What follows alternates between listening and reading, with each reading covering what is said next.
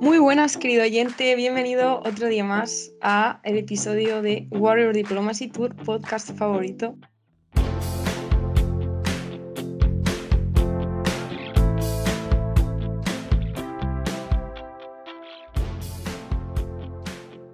Eh, estoy aquí con Fabio, como siempre. ¿Qué tal? Yo muy bien, un poquito cansado, como te comentaba. Eh, un día largo, acabando aquí una semana laboral, pero muy bien, muy bien. ¿Tú qué tal? Yo bien, yo como siempre, eh, muy contenta de estar aquí. ¿Y, qué vamos a hablar? Vamos a hablar hoy de, la desglobalización. Sí, no, un, concepto interesante, yo creo. Este, ya saben que en este segmento en Geopolítica 101 tratamos de explicar tus conceptos, ideas, no sé, estos temas de relaciones internacionales y geopolítica que se escuchan mucho, pero a lo mejor no los entendemos bien y pues una modalidad un poco más abierta, simplemente tratando de explicar en nuestras palabras esto, pues que los oyentes se queden con una nueva idea de, de, esos conceptos, ¿no? Yo creo que la globalización es algo que se escucha mucho, ¿no? Pero yo creo que últimamente, no sé si tú lo has notado igual, yo creo que, que sí, que la tendencia ya no es más a, a, más globalización, sino lo contrario, ¿no? Parece que las economías se están desprendiendo y creo que es un tema muy interesante a explicar hoy. Sí, eh, pienso lo mismo. Eh, eh, la desglobalización al final es un movimiento hacia un mundo menos conectado. Entonces, bueno, hasta ahora era todo lo contrario, pero actualmente vemos más decisiones unilaterales por parte de los países, más proteccionismo económico, más polarización. Viene por las decisiones y las soluciones que toman los países, las medidas que toman, aumentando los controles y el proteccionismo y evitando más la cooperación. Claro, y bueno, yo creo que no podemos explicar la deglobalización sin, también, sin tampoco explicar eh, la tendencia contraria, ¿no? Que era lo que decíamos, la globalización. Y yo creo que esta, esta fuerza de progreso económico tan fuerte empieza, pues yo creo que por ahí de finales de la Guerra Fría, finales de los 80, en los 90, ¿no? Cuando pues el, el fin, la implosión de la, de la Unión Soviética eh, crea este vacío, ¿no? Político, económico en el mundo y pues la, la ideología económica de pues el, el, bloque occidental, el bloque liderado por Estados Unidos que triunfa, pues era es este auge, este momento perfecto para expandir eh, comercios, mercados, su influencia económica, ¿no? Y es cuando empezamos a ver cómo las empresas de, de todo el mundo, tanto las occidentales como las, las del mundo en, en, desarrollo, pues empiezan a expandirse a, a, otros países, a otros continentes, ¿no? Las cadenas de valor se empiezan a, a ser más complejas, ¿no? Y, eso es algo que, que, hoy en día estamos viendo que se está rompiendo, ¿no? Y escuchamos mucho eso, supply chains, cadenas de valor. Y eso para, para explicarlo un poco es básicamente que, pues un producto como el ordenador o el móvil en donde nos estás escuchando hoy en día, pues a lo mejor una pieza viene de, yo qué sé, cobalto de Chile, pero a lo mejor el plástico viene de algún país en África y luego se ensambla todo en un país asiático, luego regresa a California donde se le pone el software. O sea, al final los productos y no solamente los tecnológicos, sino algo que escuché hace rato, Tania, que está bien interesante, es que inclusive hay cadenas de valor de comida, ¿no? En plan, procesos alimenticios, de que se, crecen eh, ciertas plantas en un sitio y luego se mueven a otro, tal. Entonces, al final, estas cadenas de suministro van por, por varias partes del mundo y cuando hay una crisis como la que vimos con la pandemia, cuando se empiezan a cerrar partes clave de esta cadena, empezamos a tener problemas fuertes, ¿no? Y, por ejemplo, cuando en el, en el canal de Suez se bloquea porque uno de estos eh, barcos tapa, la economía global de repente dice, oh Dios mío, ¿no? ya no nos van a llegar componentes. Y, y creo que ahora países como Estados Unidos se han dado cuenta que hay ciertos eh, productos clave, industrias clave, donde no puedes correr el riesgo de, uy, que la cadena de suministro se rompió porque China está aplicando la política de COVID-0. Y creo que ahora eso estamos es. viendo eso, ¿no? Sí, al final, eh, cuando lo que has comentado de, del canal de Suez, si, si el canal de Suez eh, se interrumpe, por ahí pasan miles de barcos. Eh, que, traen elementos o materiales que necesitan otros países y comercian con, esos productos porque realmente los necesitan y no los pueden fabricar o no los fabrican en, su país. Entonces se paraliza el mundo al final, si, se paraliza la economía, se paraliza todo.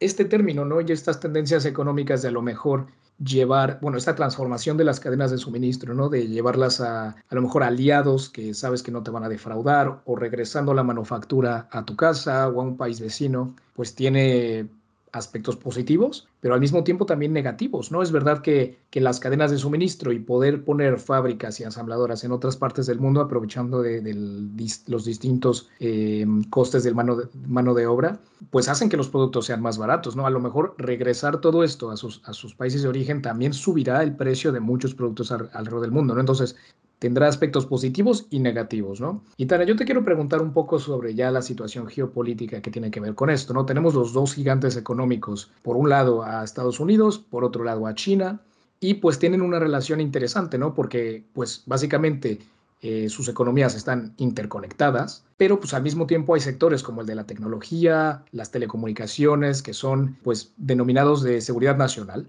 ¿no? Hemos visto todo el conflicto que hubo con Huawei y quitarlo de sus infraestructuras de 5G. Y pues te quería preguntar, ¿tú cómo veías un poco eso? ¿Cómo ves estas dos economías que están interconectadas, pero que al mismo tiempo son antagónicas en muchos eh, aspectos? Y pues sus líderes parece que sí, que no. ¿Cómo ves la, relación ahí? La política y la economía, bueno, las relaciones diplomáticas y, de geopolítica y, la economía están estrechamente relacionadas. Eh, yo creo, Fabio, que es mejor entender la, desglobalización como un equilibrio de fuerzas entre fuerzas globalizadoras y desglobalizadoras. O sea, a diferencia de la década de los 90, ahora la balanza se ha inclinado más hacia una desconfianza en la, globalización. Y bueno, las evidencias son claras. Estamos viendo mayor eh, polarización política, tanto de estados autoritarios como de democracias. En Estados Unidos con Trump, por ejemplo, y en nuestros vecinos europeos, sin irnos más lejos, con, con Polonia y Hungría que tienen unas políticas más conservadoras y proteccionistas. Eh, entonces, bueno, para mí lo más grave es la falta de confianza en las instituciones y en las organizaciones internacionales, porque al final se ven como muy poderosas e influyentes, eh, ya que toman decisiones pues, a nivel global o mundial, pues la, Organización Mundial de la Salud o en la Unión Europea, y nos afectan directamente como ciudadanos de, pues, de nuestro país, pero también eh, se ven como ineficientes eh, por ejemplo, la ONU que no ha podido dar respuesta al conflicto en Ucrania o el COVID, eh, bueno, lo hemos superado, pero ha empeorado muchísimo la economía de los países y la situación de los países. Entonces, en estas situaciones complicadas, eh, los movimientos así más populistas, pues intentan ridiculizar el hecho de que tenemos que cooperar entre todos y crear una comunidad internacional y, y pues estamos tendiendo más a la, polarización y a cerrarnos más en banda, ¿no? a meternos en una burbuja. Eh, y bueno, países como China tampoco ayudan mucho. El modelo político de, de China, por ejemplo, que tienen Internet es una infraestructura globalizada, pero está fuertemente restringida por el, por el gobierno, o sea, está controlada por el, por el gobierno nacional. Eso al final refuerza una información eh, que favorece al gobierno y refuerza esta polarización. Y todo esto tiene que ver, eh, está relacionado pues, con la economía justamente porque China al final tiene relaciones con todos los países del mundo, casi, y, y dependemos económicamente de China. Y eso es un aspecto que la Unión Europea ha tenido, eh, muy en, la ha tenido en mente y, y bueno, eh, sobre todo por eh, la nueva estrategia, de, bueno, nueva, la estrategia de diversificación de la Unión Europea, que ha tendido más a intentar reducir la dependencia en China, la, dependencia económica. Pero claro, eso al final a largo plazo es positivo, pero a corto plazo eso mm, supone muchísimos costes, como has comentado antes.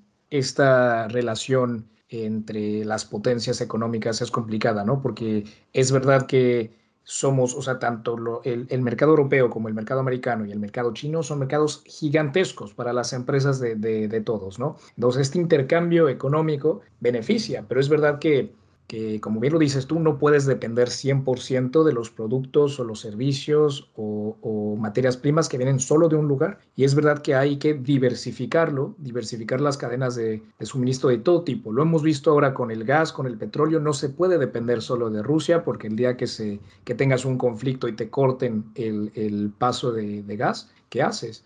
Entonces yo creo que eso se puede extrapolar a todo, a productos eh, médicos, comida, a tecnología, los microprocesadores, creo que va a ser también un cuello de botella crucial para los años que se vienen, porque actualmente creo que la gran mayoría de los microprocesadores, semiconductores, perdón, vienen de una empresa en Taiwán Y pues ya sabemos que las cosas están complicadas ahí en Taiwán, ¿no? Entonces, Tania, yo te quería recordar de, lo que se estuvo diciendo en el G7 este, hace eh, un mes, un poquito menos, que, bueno, eh, los países del G7, que es como esta agrupación de las grandes economías occidentales, pues básicamente dijeron, ok, hay un término que se está usando mucho que es decoupling, ¿no? Como separarse, desvincularse con China. Eh, a lo mejor es, es muy difícil porque las economías están muy conectadas y suena muy radical, ¿no? Entonces, las palabras y el término que se está tratando de usar más es de-risking, ¿no? Eliminación de riesgos, que pues creo que es una, una palabra que suena muchísimo más moderada, tiene un sentido más intuitivo y pues parece que ha tenido consenso, ¿no? En los países de,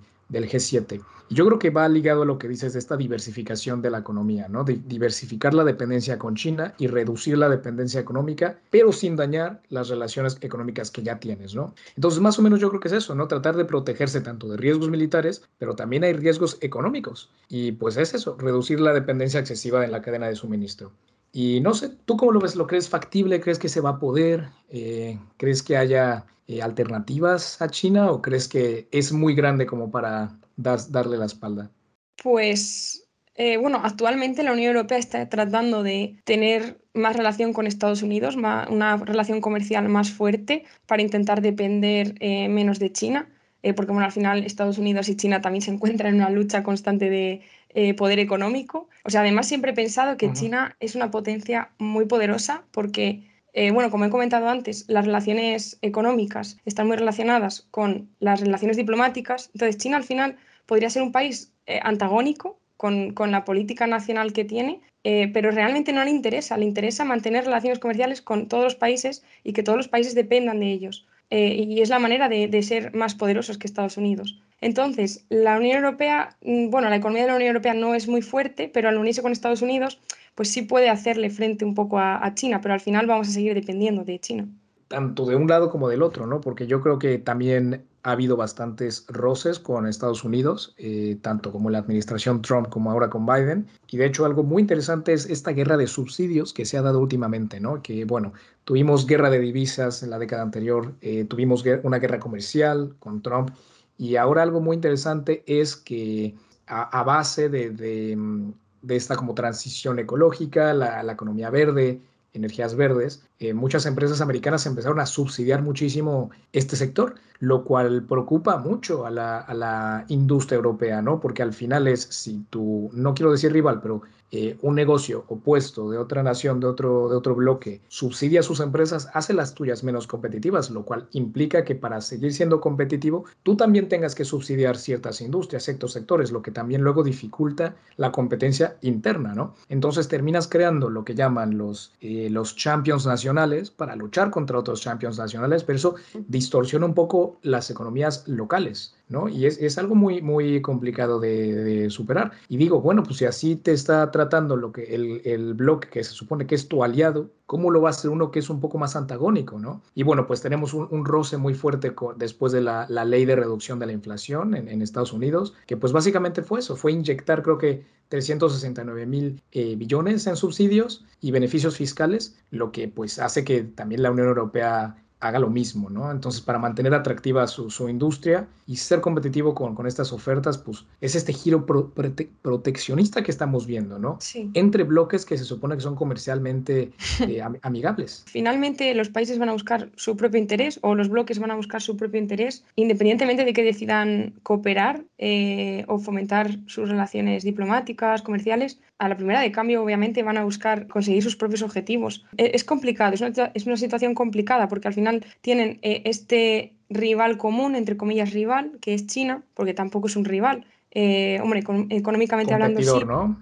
Claro, competidor estratégico. Sí, eso es. Pero, pero aún así, eh, a pesar de querer cooperar entre ellos, van a buscar, pues eso, siempre mejorar su propia economía no sé, de, lo que he tratado de leer e investigar para este episodio, eh, leí que, bueno, Estados Unidos, en primero que nada, no debería competir contra las industrias europeas, japonesas, coreanas, en temas de, pues, de energía, en temas de, alta eh, tecnología, sino más que nada coordinar y cooperar, ¿no? Este, es importante pues remover estos conflictos, ¿no? Reducir barreras a la para poder así adoptar las mejores tecnologías y la inversión, pues es importante no estar viendo quién puede dar eh, sus productos más baratos, sino en verdad tratar de cooperar, pero pues es muy difícil, ¿no? Porque tratas de, vale, ser aliado con tus con tus países cercanos, pero pues al mismo tiempo fomentar tu desarrollo económico que a veces va en contra de eh, de los demás, ¿no? Entonces, ¿dónde haces la línea, en plan, ayudo a mis aliados, ayudo a mis empresas, también el, peso político de todas esas decisiones es muy fuerte, ¿no? Entonces... Sí, es, es, un ámbito muy crudo porque no estamos hablando de, no sé, de tomates, de leche, que bueno, que también hay medidas proteccionistas contra este tipo de productos, pero eh, es que estamos hablando de elementos estratégicos, pues energía, gas, petróleo, eh, tecnología, la carrera por la tecnología es, es brutal, o sea, va a unos ritmos agigantados. Entonces, eh, son sectores estratégicos y obviamente el que más avanzado esté, más beneficios va a conseguir. Entonces, Tania, yo te quiero preguntar un poco. Ya hemos, ya hemos comentado, ya hemos definido pues esta tendencia, cómo vemos las cosas. Yo te quisiera preguntar un poco, pues, ¿para dónde crees que van las cosas en, en el futuro? Es probable que a lo mejor vuelva Trump a la Casa Blanca, está metido en problemas legales y ojalá no sea él, pero puede que un candidato de su estilo, de su misma ideología comercial llegue Y, pues te quería preguntar eso, ¿cuál crees que es el futuro del comercio eh, entre las grandes potencias? ¿Cómo ves las economías globales? ¿Cómo ves las cosas? ¿Para qué, para qué dirección van? Yo creo que, bueno, esto mi, mi punto de vista, obviamente. O sea, siempre el ser humano trata de, de integrarse, de integrar una, de, de crear una, una, integración cada vez mayor. Eh, bueno, pues como por ejemplo de las ciudades-estado, que hemos pasado a crear una red de países enorme y, hemos llegado a, pues eso, a crear organismos internacionales de cooperación como la Unión Europea, las Naciones Unidas, pero esto se está perdiendo cada vez más. Y yo creo que es por este, este afán de competición, este afán competitivo. En el momento en el que hay unos países ya que buscan su propio interés, que, que se cierran en banda, que no van a cooperar, que, que van a intentar mejorar eh, por sí mismos económicamente o derrotando al resto económicamente, es decir, ponerse por encima para tener mayores beneficios, pues el resto va a entrar en esa competición sin, aunque sea sin quererlo, sin buscarlo. Entonces, pues yo creo que sí, que está aumentando las, políticas de polarización, ya no solo con los aspectos económicos, también la cultura y la tradición. Eh, también estamos viendo, pues esto, eh, como hay países que, que, crean esta antagonía con otros países que tienen una cultura opuesta o diferente, el euroescepticismo con el Brexit, pues como he comentado antes, Hungría y Polonia que se están negando cada vez más a ceder, eh, parte de su soberanía a la Unión Europea. Eh, sí, eh, yo creo que el mundo está, está yendo hacia, hacia una desglobalización. No se va a poder 100% separar, hay, hay ya sectores que están muy interconectados, pero a lo mejor es verdad que en aquellos que los países consideran críticos, sensibles a la seguridad nacional, a lo mejor ahí sí que va a haber dos mundos aparte, ¿no? Y no lo sé, para explicar es un poco, pues a lo mejor seguirá habiendo eh, inversiones financieras, seguirá habiendo turismo, seguirá habiendo comercio, pero puede que, por ejemplo, infraestructuras eh, tecnológicas, eh, telecomunicaciones, ciertos componentes de microprocesadores para cierto armamento, cositas así, a lo mejor sí que empecemos a ver literalmente un bloque occidental y un bloque oriental. Se está buscando unos ámbitos de cooperación entre actores internacionales para que exista una necesidad de cooperar y establecer lazos para resolver este tipo de crisis o conflictos, ¿no? Pues eh, para evitar malentendidos, guerras y conflictos. O sea, yo creo que al final no está negando nadie, eh, o sea, yo no estoy negando, por ejemplo, eh, el hecho de que haya que cooperar en materia de,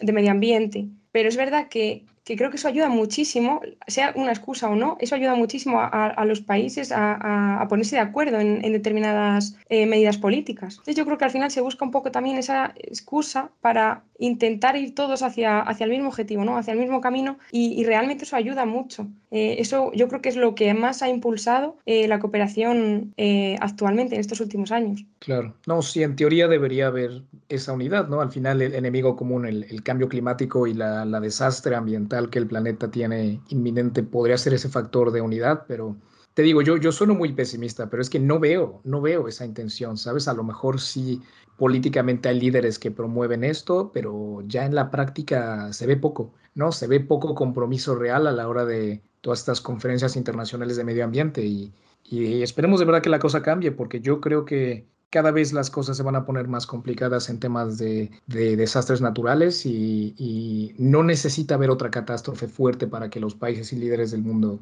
reflexionen un poco, ¿no? No, esperemos que no. Sí, sí, sí. En fin, Tania, un interesante episodio. Me gustaría simplemente darle un pequeño, eh, ¿cómo se dice? Este callback, no, ¿cómo se dice? Feedback. Este, eh, shout out, un shout out, una mención a aquellos oyentes que nos mandaron ideas en, en, Instagram, en la encuesta que hicimos, a Martín que nos preguntó sobre la teoría de John Mersmeyer, Grand Strategy que es un súper realista, yo creo que John Mersmeyer es muy warrior, Juan María Aguilar nos escribió para a ver si podemos hablar de la teoría internacional de Waltz, también otro realista, eh, Juan Esteban Amador nos preguntó sobre el postestructuralismo, eh, nuestro muy bien eh, conocido y amigo del podcast Julio Mateos nos preguntó que hablemos del marxismo, creo que podría ser interesante hablar de las teorías clásicas políticas y económicas. ¿Qué más? Fabián Flores nos escribió si podríamos hablar a lo mejor de un posible tratado para el fin de la guerra Rusia con Ucrania. Creo que eso puede ser un interesante episodio para hablar en, en Corresponsal Ucrania. ¿Y qué más? Samuel nos preguntó sobre el poder blando y poder duro, que también creo que es un tema que podríamos tocar en otro episodio. Pero bueno, había que hablar hoy de la deglobalización, yo creo. Fue un tema muy interesante, me gustó mucho. Tenemos eh, varias cuestiones también que, proponer a nuestros oyentes. Eh, como por ejemplo, hasta qué punto eh, debemos cooperar o frenar el comercio internacional eh, con otros países, es decir, cómo podemos fomentar o reducir estas relaciones comerciales con otros países.